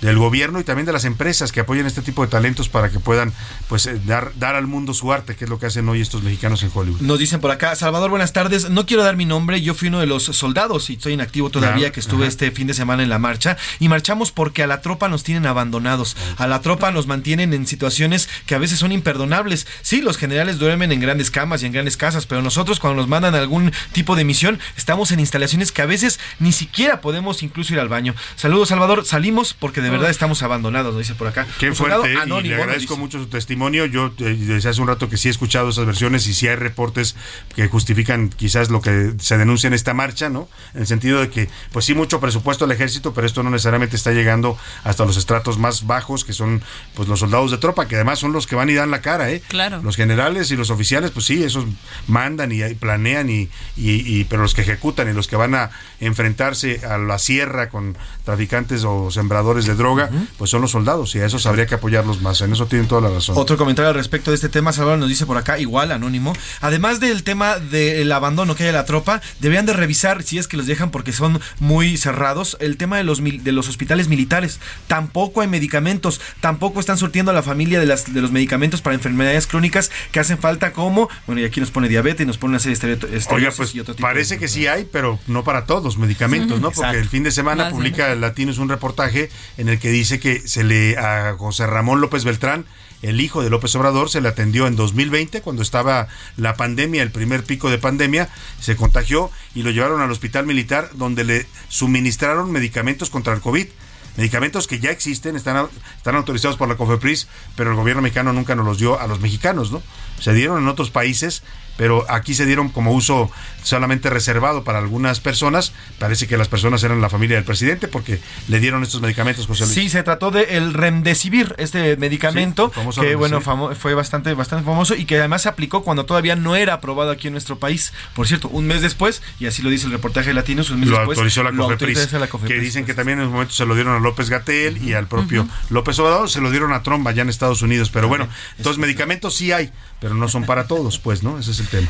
Nos dicen, nos dicen también por acá, saludos Salvador, soy la señora Sara. Eh, yo participé en la marcha ayer junto el del pasado fin de semana junto con mi hijo. Estuvimos ahí porque sí, hay soldados de tropa que han sido abandonados, hay tropa que ha sido abandonada y que además los mandan a su suerte. ¿Por qué? Porque les dicen que no pueden disparar, pero sí tienen que proteger al pueblo. Eso es lo peor, que Saludos, Salvador. los mandan en condiciones eh, poco dignas, ya lo dicen ellos mismos, a veces sin un lugar eh, digno para dormir, para hacer sus necesidades, pero eso sí, los mandan además con la instrucción de no disparar. Y lo que hemos visto, el resultado son estas humillaciones tan, tan lamentables que vemos de los soldados que no pueden reaccionar al ataque de civiles, que en muchos casos son civiles además mandados por el narco. ¿eh?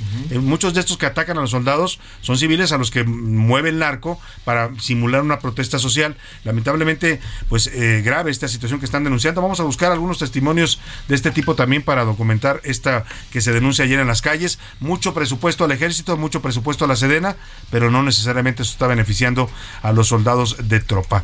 Eh, ¿Algo más, Mirka?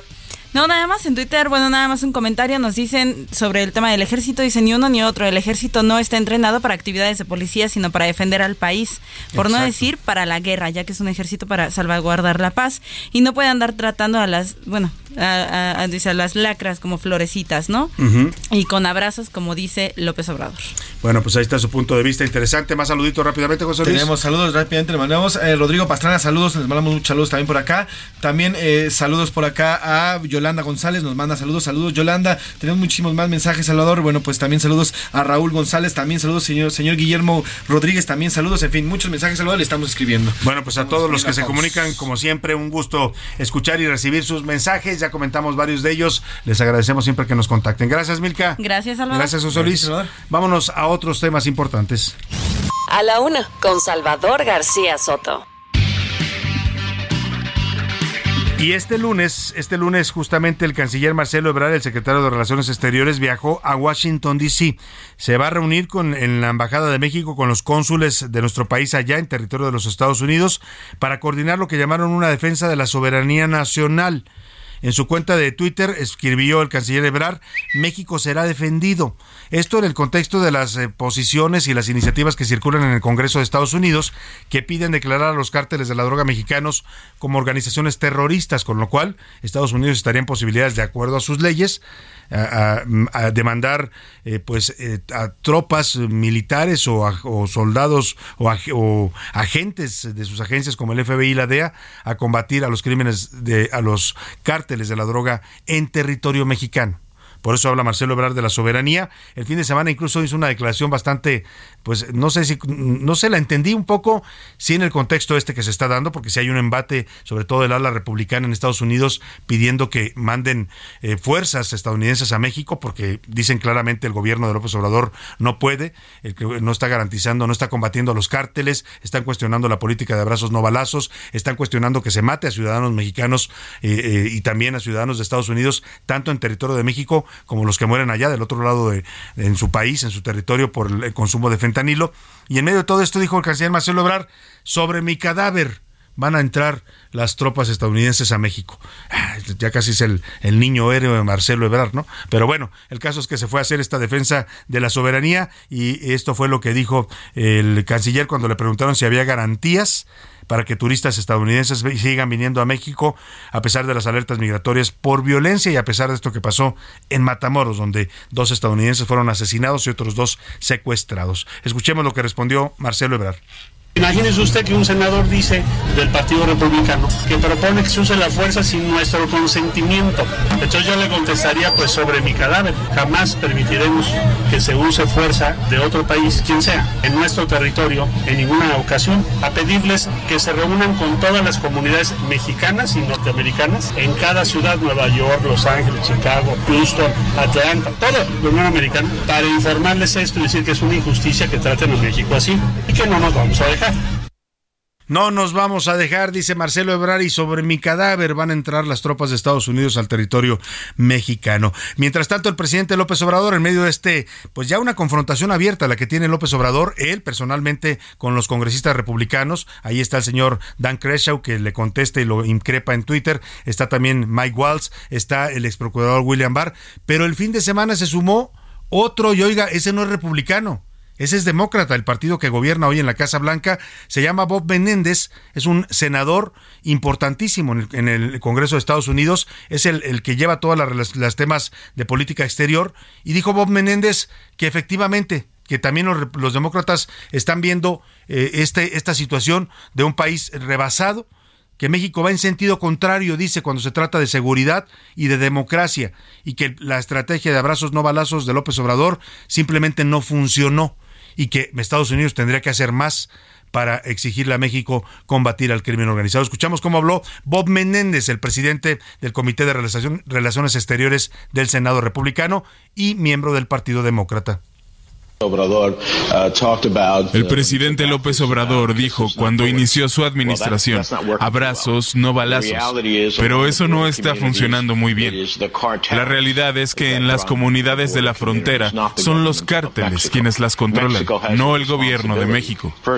México tiene una responsabilidad, primero que nada, con sus ciudadanos, para garantizar la seguridad dentro de su territorio, además de con todos los que visitan su país. Bueno, pues ahí está lo que dice el, uno de los figuras más importantes del partido de, de, demócrata. O sea, ya no solo son los republicanos, se están aliando, ¿eh? No muchos logran juntar a los demócratas y los republicanos, no muchas personas ni temas, ¿eh? Normalmente son partidos que están confrontados, son la oposición en Estados Unidos, los opuestos políticos, y el presidente López Obrador ha hecho el milagro, los ha juntado en su contra y en contra de su gobierno y en contra también de México.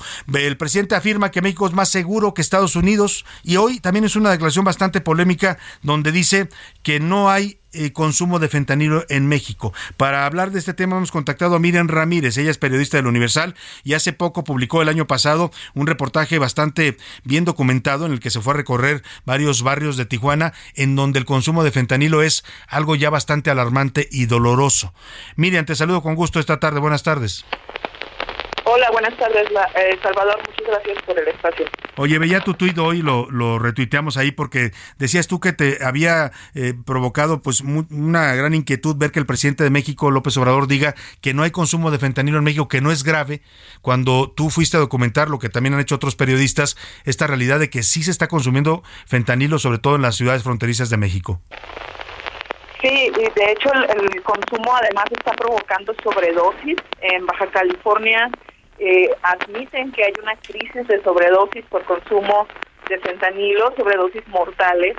Y bueno, los propios activistas eh, que tienen años trabajando con el tema de adicciones en Baja California hablan que esto es una crisis de salud que no quiere ser reconocida.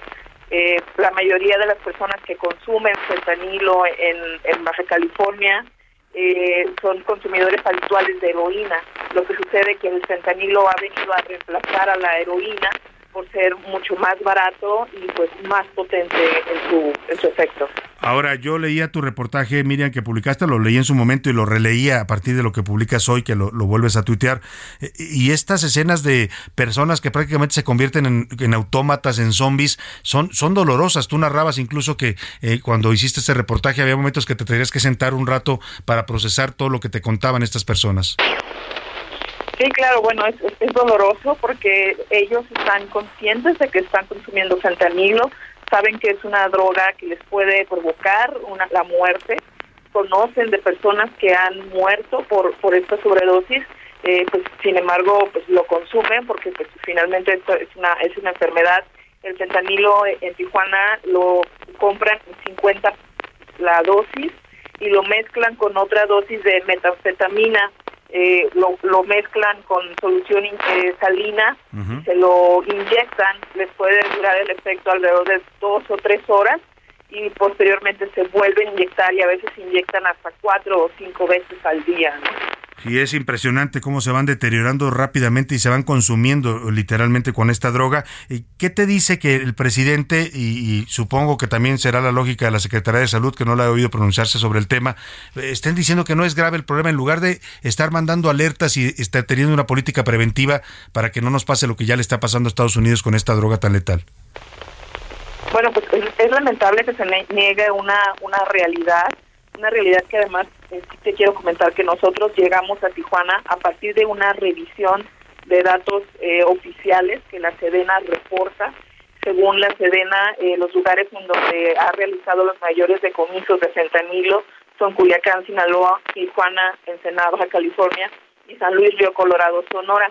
Además, la Oficina de Aduanas y Protección Fronteriza de Estados Unidos eh, asegura que el 85% del fentanilo que está entrando a Estados Unidos entró por San Diego, California, en su frontera con Tijuana, y por Arizona, en su frontera con Sonora. Entonces, a partir de estas cifras, que son pues cifras oficiales, nosotros es que decidimos viajar a Tijuana y, ver una, una realidad, ¿no? Por eso es pues tan grave que, el presidente haga esta declaración. Una realidad que no quiere, no quiere ver el presidente de México y lamentablemente cuando lo quiera ver, pues esto ya va a ser un problema grave para la salud en México. Miriam Ramírez, te agradezco tus redes sociales para que te siga la gente y te puedan eh, leer. Es arroba Miriam Ramírez 86 en Twitter. Muchas gracias. Perfecto. Gracias, Miriam Ramírez, periodista de la Universidad, por compartir este tema con nosotros. Nos vamos a la pausa y vuelvo con más para usted aquí en A la Una. En un momento regresamos. Ya estamos de vuelta en A la Una con Salvador García Soto. Tu compañía diaria al mediodía. Dar es dar. No fijarme en ella y su manera de actuar.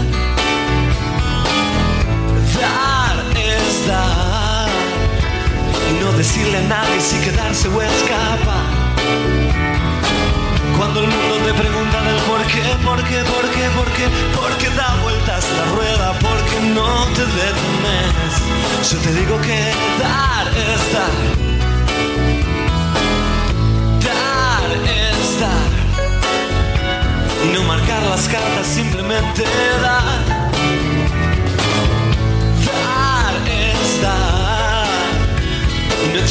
a nadie, no hay nada que explicar.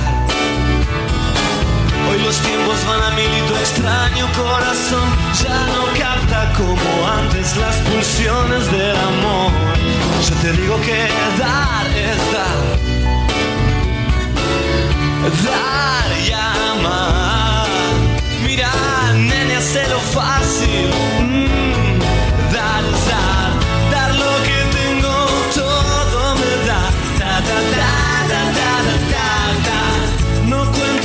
La tarde con 31 minutos. Regresamos de la pausa y estamos escuchando a Fito Páez, esta canción de 1996 titulada Dar es Dar.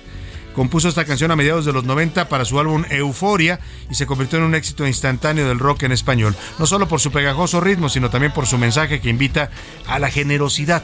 Entre más de usted, más recibirá. Esa es una ley, eh, digamos, eh, del universo cósmica. Yo creo mucho en eso. Si usted le da a los demás desinteresadamente, también de esa forma recibirá. La vida es un ir y venir y es un dar y recibir. De eso canta Fito Páez en esta canción. Estamos homenajeando al gran Fito Páez porque hoy, justo hoy, 13 de marzo, está cumpliendo 60 años de edad. Sí, el tiempo pasa, señor, señora, y usted escuchaba a Fito Páez de joven, él ha envejecido y nosotros también.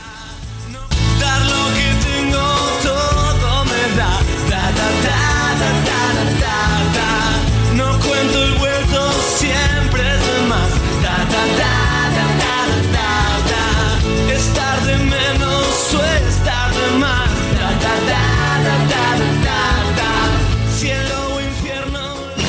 A la una, con Salvador García Soto.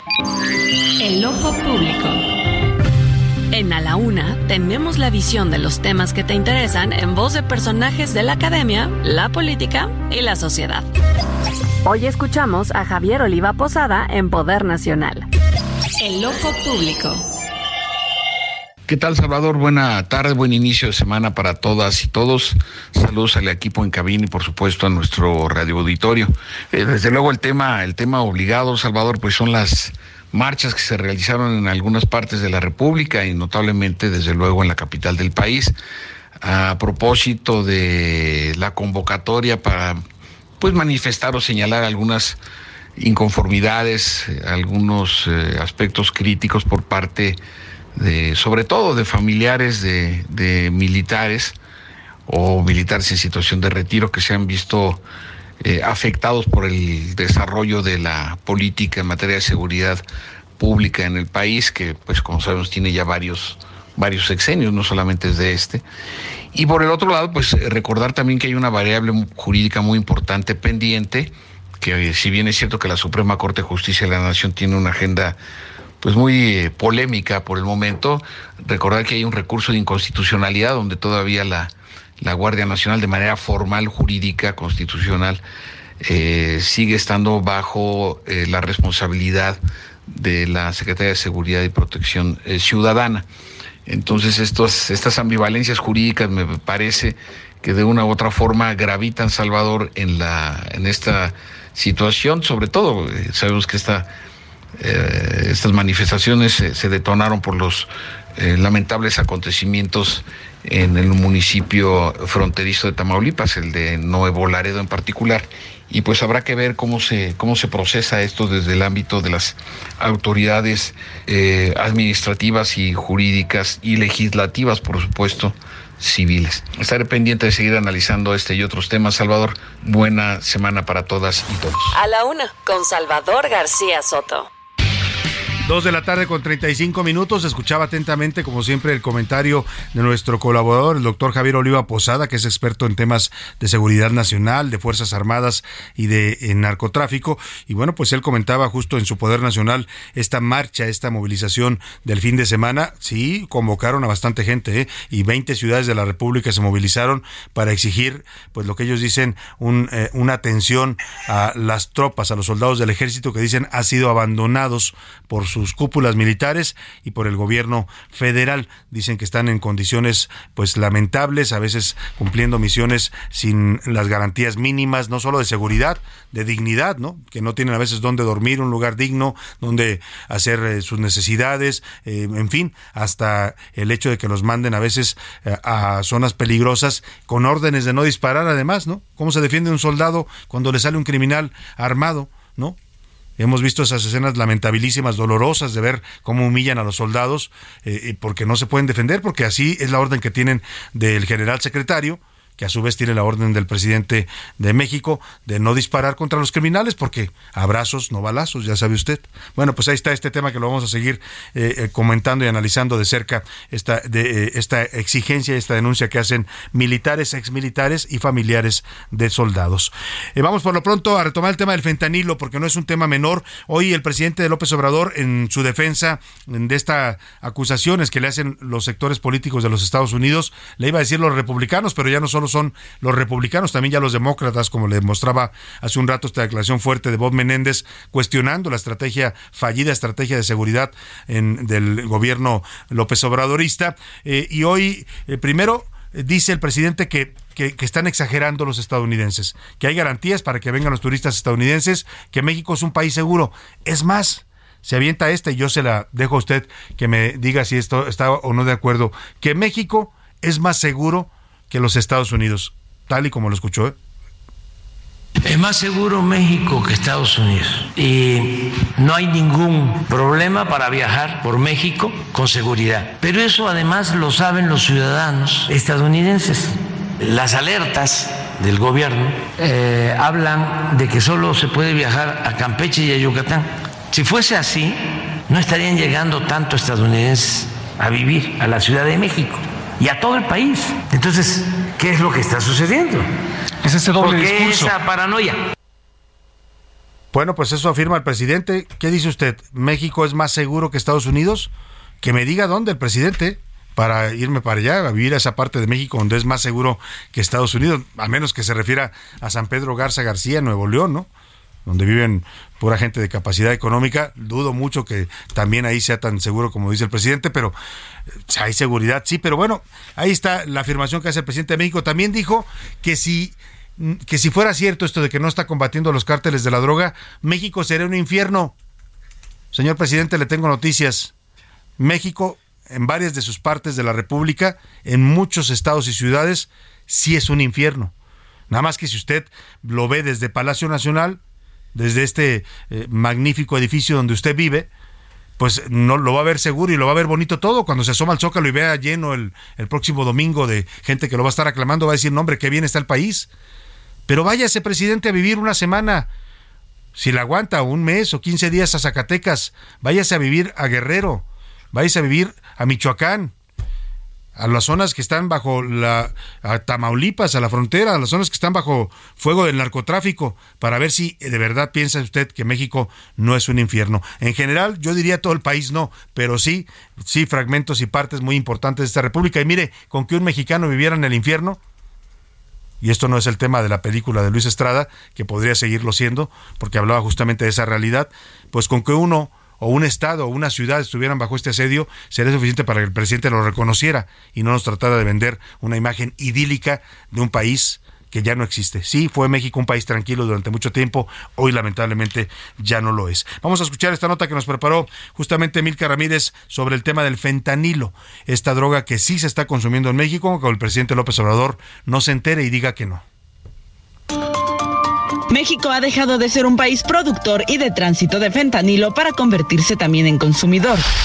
Y es que esta droga, que es 50 veces más potente que la metanfetamina, el año pasado asesinó a más de 100.000 estadounidenses que lo consumen en diversos estados de aquel país.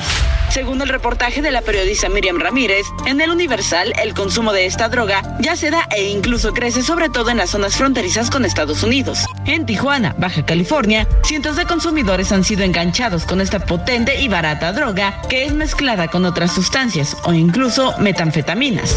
En su mayoría, narra Miriam Ramírez, son personas deportadas de los Estados Unidos. Aunque no hay una cifra exacta por el aumento de defunciones a causa de sobredosis, paramédicos y doctores de la zona aseguran que han aumentado. Y es que según cifras de la Cruz Roja, en los primeros cuatrimestres de los últimos cuatro años crecieron las muertes por sobredosis. En 2019 hubo 9, en 2020 7, en 2021 13 y en 2022 24. Según la investigación de la periodista de El Universal, entre 2020 y 2022 hubo al menos 70 personas muertas por esta droga. Los casos ocurrieron en Nuevo León, San Luis Río Colorado y Nogales en Sonora, Tijuana y Mexicali en Baja California, así como Piedras Negras en Coahuila y Culiacán en Sinaloa. Así, la vorágine del fentanilo ahora también ya comienza a ser una crisis por el consumo en nuestro país. Para A la con Salvador García Soto. Bueno, pues ahí está esta realidad que tampoco quieren ver desde Palacio Nacional, que sí hay consumo de fentanilo en México en algunas ciudades de la frontera. Y mire, eh, más que negarlo, lo que deben hacer las autoridades es estar previniendo, ¿eh? porque esta es una droga que eh, además de ser muy potente es muy barata. Entonces es muy fácil que personas que ya están engachadas con drogas como la heroína, ante lo cara que es esa droga, pues opten por comprar estas pastillitas de fentanilo que son cuestan 100 veces menos, ¿no? De que, que lo que cuesta un gramo de heroína. Entonces, el problema es que las empiezan a consumir, pero esta droga sí es eh, altamente letal. O sea, una persona que consuma fentanilo puede morir en un corto periodo a fuerza de estarse eh, ingiriendo esta sustancia que va dañando y, prácticamente destruyendo eh, funciones cerebrales. Entonces, pues ahí está la realidad, es lo que están documentando los reportajes periodísticos y lo que no quieren ver ni la Secretaría de Salud ni el presidente de México. Oiga, y vamos a otro tema que tiene que ver con la frontera, justamente la frontera de México con Estados Unidos. Ayer domingo, cientos de migrantes se rebelaron en Ciudad Juárez, Chihuahua, e intentaron irrumpir de manera eh, forzosa en el cruce internacional Paso del Norte, allá en esta frontera mexicana con la ciudad del Paso, Texas. Querían ingresar por la fuerza territorio de Estados Unidos, pero personal de aduanas y protección fronteriza allá del lado americano y también del lado mexicano se los impidieron. Hubo jaloneos y momentos de tensión. Vamos con Federico Guevara, nuestro corresponsal allá en Chihuahua, que nos narra este intento de eh, cruce violento que se dio ahí en la frontera entre Ciudad Juárez y El Paso. Federico, te saludo, buenas tardes.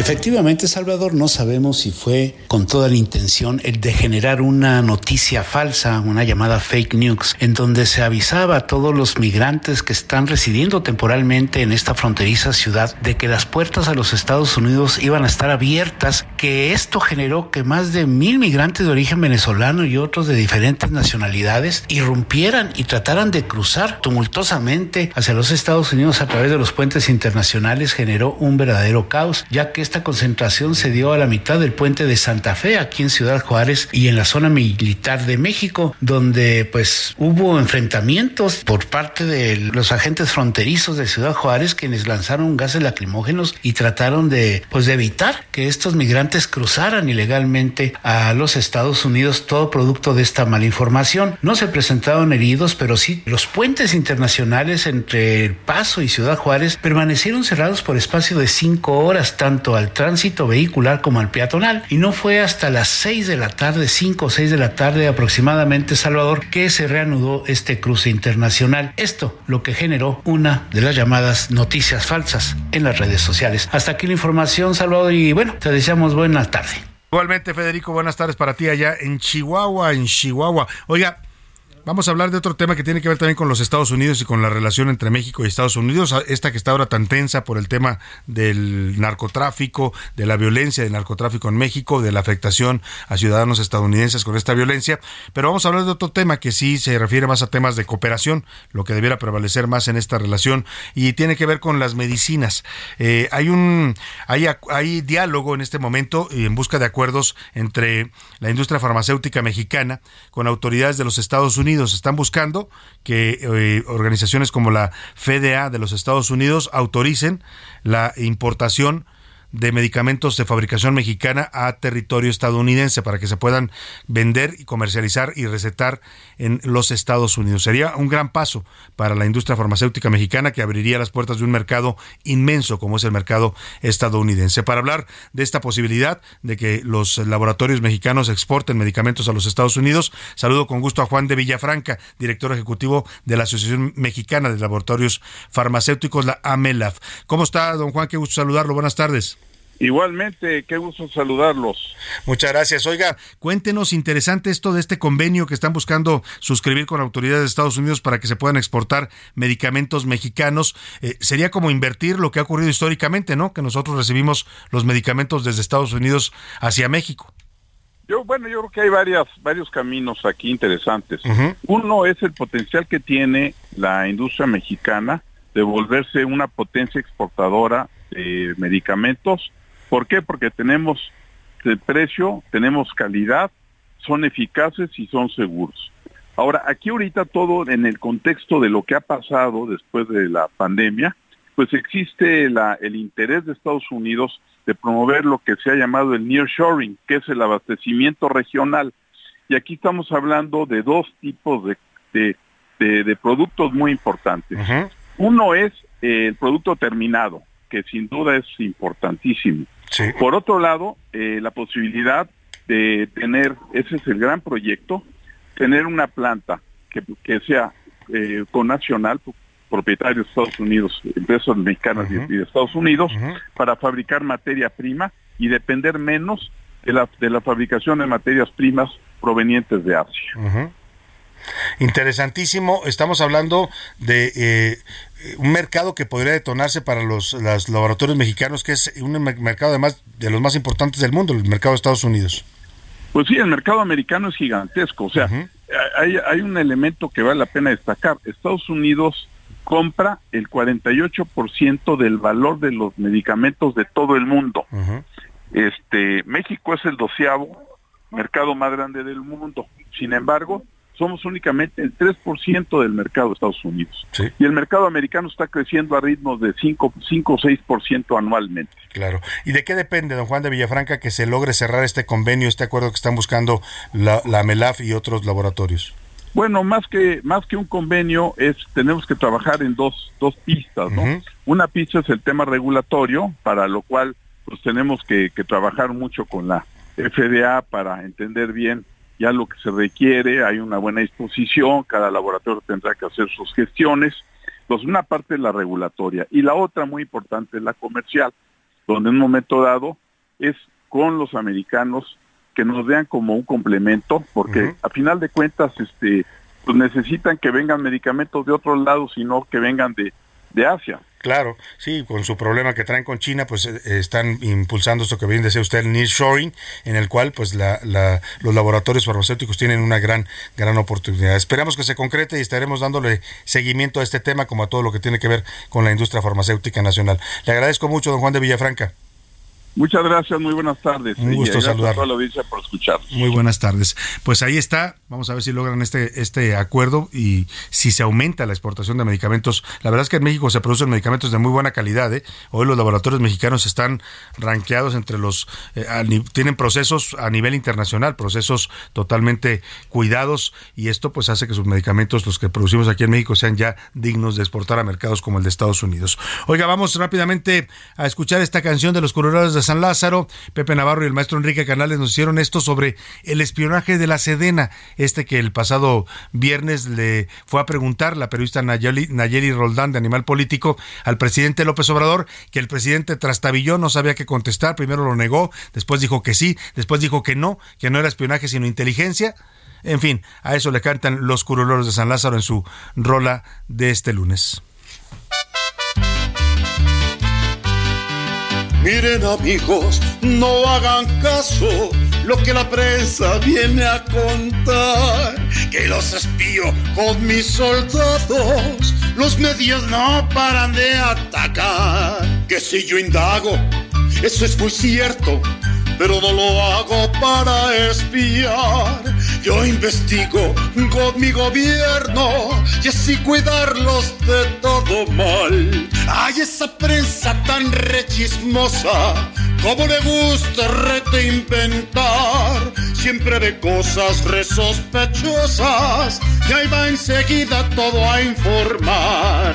Hay esa prensa tan rechismosa, como le gusta reinventar siempre de cosas re sospechosas y ahí de seguida todo a informar. Siempre de cosas re sospechosas y ahí de seguida todo a informar. Los deportes en A la Una con Oscar Mota.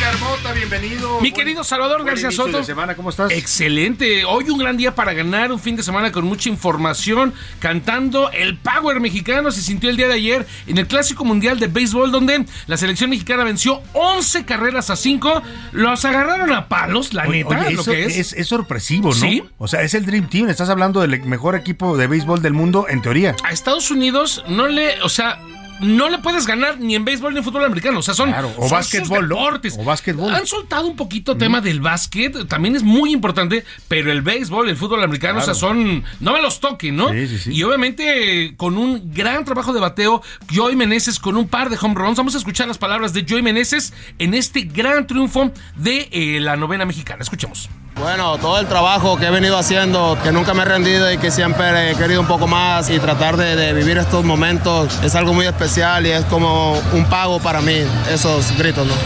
12 años pasó Joey Meneses, querido Salvador García Soto, amigas y amigos, en las ligas menores, buscando una oportunidad en las grandes. Ahorita ya está con los eh, nacionales de Washington, pero 12 años. Por eso hace esa referencia. Pues esto es un pago para mí. O sea, lo, lo- lo sintió verdaderamente que el público lo estuviera apoyando, gritándole MVP, MVP. Y hay un detalle, querido Salvador. Sí es sorpresivo, sí, pero ya es la tercera victoria que tiene la novena mexicana cuando se enfrenta a los Estados Unidos. Tercera victoria en cuatro partidos.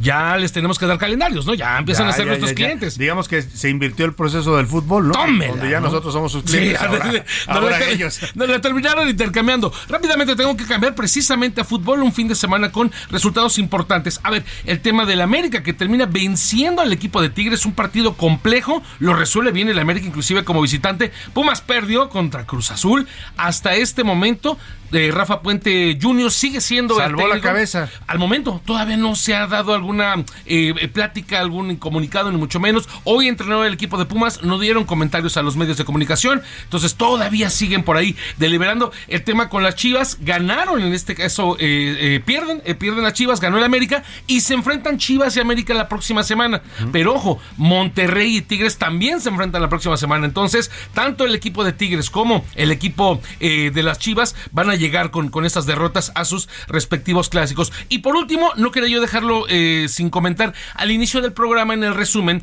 mencionaron, eh, mencionaste, mi querido Salvador, un tema con un luchador que está bajo un proceso judicial llamado Sí. luchador cuatero por está él siendo acusado, está obviamente llevando todo el proceso, está siendo acusado de violencia ante su pareja de la luchadora Stephanie Baker. Este, el luchador, utilizando obviamente la referencia como lo hace en el ring, es el luchador cuatrero, él es perteneciente a la familia de los hermanos Dinamita. Mucha gente a lo mejor que nos escucha va a encontrar a Cien Caras, a Universo 2000, que ya falleció, a Máscara Niños 2000. Pues bueno, él es eh, hijo de algunos de estos luchadores. Bueno, pues vamos a ver en qué termina esta acusación grave que le hacen de violencia intrafamiliar. Estamos Gracias, Hoy. Vámonos rápidamente con José Luis Sánchez. José Luis, hay audiencia del caso de Emilio Lozoya. ¿Qué está pasando? Cuéntanos. Pasaditas las 2 de la tarde, Salvador, en el reclusorio norte comenzó una nueva audiencia por el caso Odebrecht. Aquí la- lo nuevo, a diferencia de otras o, audiencias, es que la defensa presentaría al empresario Will Arthur Herrimann Hens, un empresario alemán, como uno de los eh, de, de las coartadas principales de Emilio Lozoya en el tema de Odebrecht. Eh, esto sería como parte de los argumentos de los abogados del exdirector de Pemex que está ofertando la defensa. Esto además del acuerdo reparatorio que por cierto Pemex dijo que es muy poquita lana, que no la van a aceptar. Así que bueno, pues está la audiencia y estaría presentándose este, este personaje, este señor Hens, que sería como parte de la coartada del Emilio Lozoya. Muy bien, pues vamos a estar pendientes. Por lo pronto nos despedimos de usted. A nombre de todo este equipo le quiero dar las gracias. En la producción está el cumpleañero el día de hoy, que está festejando su cumpleaños, Rubén Esponda. En la, con- en la jefatura de información y los reportajes, José Luis Sánchez. En la coordinación de invitados, Laura Mendiola. En la redacción, Milka Ramírez, Miguel Zarco y, e Iván Márquez. Que le mandamos un abrazo a Iván Márquez. Está recuperándose, ánimo. Y también a toda la gente aquí en cabina, Alex Muñoz, nuestro operador. Y a Rubén Cruz en la asistencia de producción. A usted, sobre todo, buena tarde. Provecho, aquí lo esperamos todos mañana a la una. Por hoy termina a la una con Salvador García Soto. El espacio que te escucha, acompaña e informa. A la una. Con Salvador García Soto.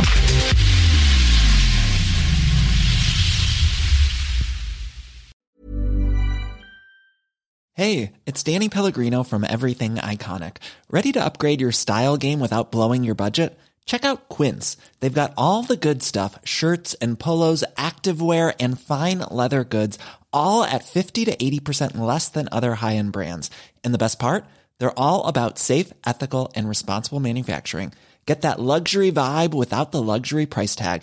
Hit up quince.com slash upgrade for free shipping and 365 day returns on your next order. That's quince.com slash upgrade.